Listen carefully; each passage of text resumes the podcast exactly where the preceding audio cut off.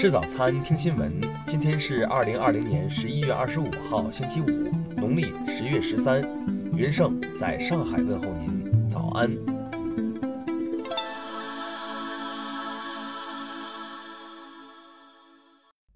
首先来关注头条消息。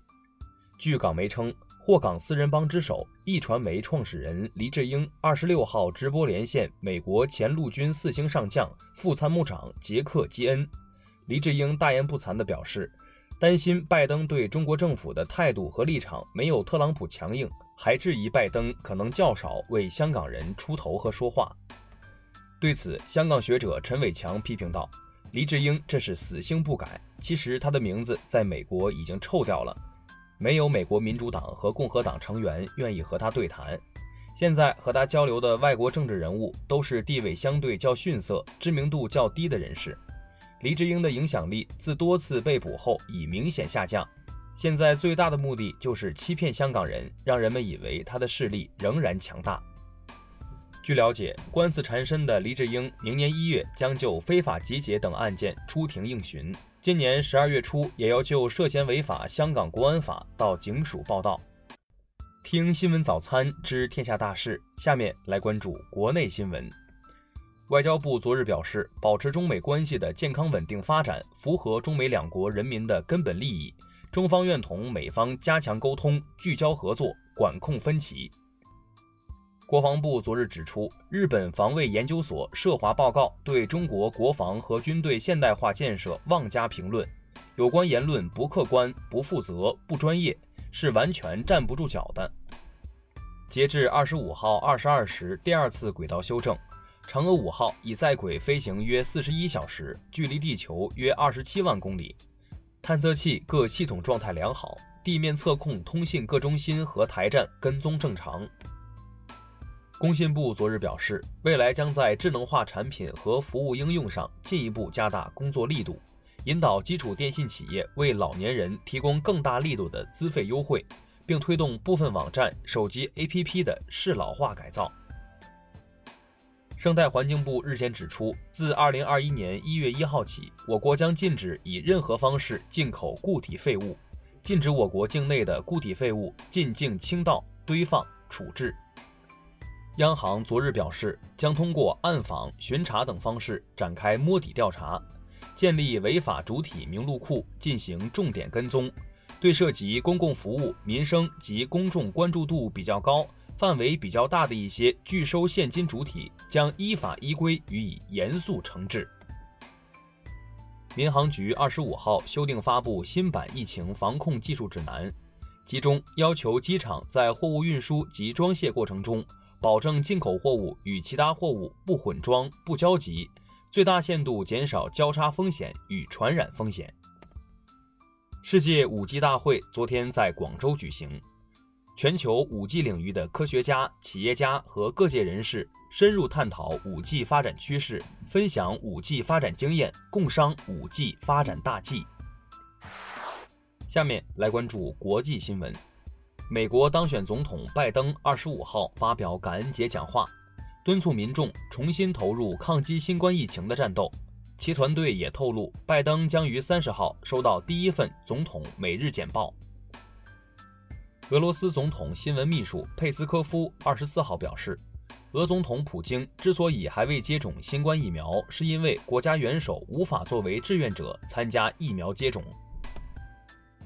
包括中国在内的多国常驻联合国代表团二十五号共同举办会议，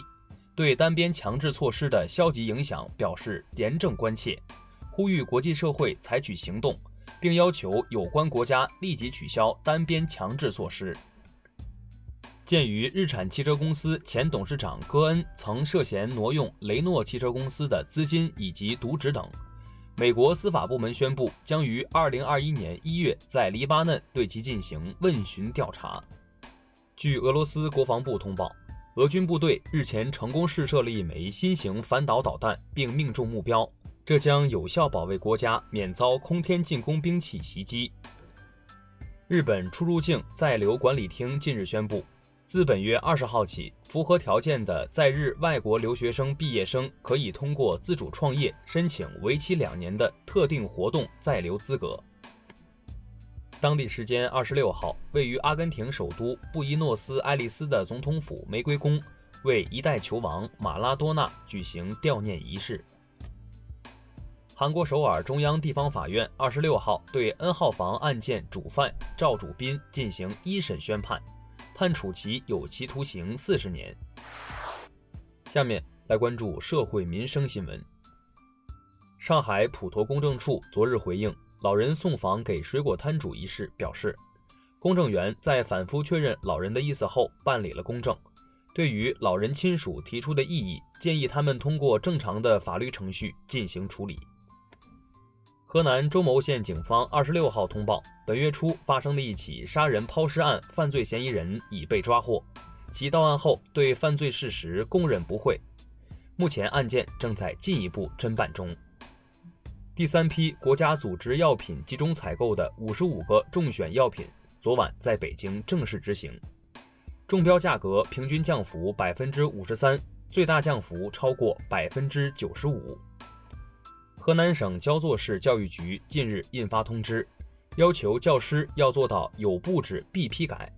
对于不按时亲自批改作业的教师，一律取消职务晋级、评先评优资格。近日，大连两男子在医院就诊时打砸医疗设备、推搡、辱骂、殴打医护人员。目前，犯罪嫌疑人于某、包某磊因涉嫌寻衅滋事罪，已被警方依法刑事拘留。最后来关注文化体育新闻。中国足协杯昨晚进行第二轮的比赛，上海上港零比四不敌长春亚泰，广州恒大淘宝零比三负于昆山 FC。世界乒乓球职业大联盟澳门站比赛继续进行，许昕三比二力克马龙，获得头号种子，马龙则为二号种子。林高远三比二逆转巴西的卡尔德纳洛雨果，获得三号种子。由中国美术学院主办的新文化运动与设计启蒙展，二十五号在中国国际设计博物馆开幕，共展出三百余件展品，回顾了新文化运动在中国启动现代设计的历程。莫高窟第九十四窟窟前殿堂建筑日前启动修缮，计划于二零二一年四月完工。据了解，第九十四窟为晚唐时期洞窟，窟前殿堂修建于清代。以上就是今天新闻早餐的全部内容，咱们明天不见不散。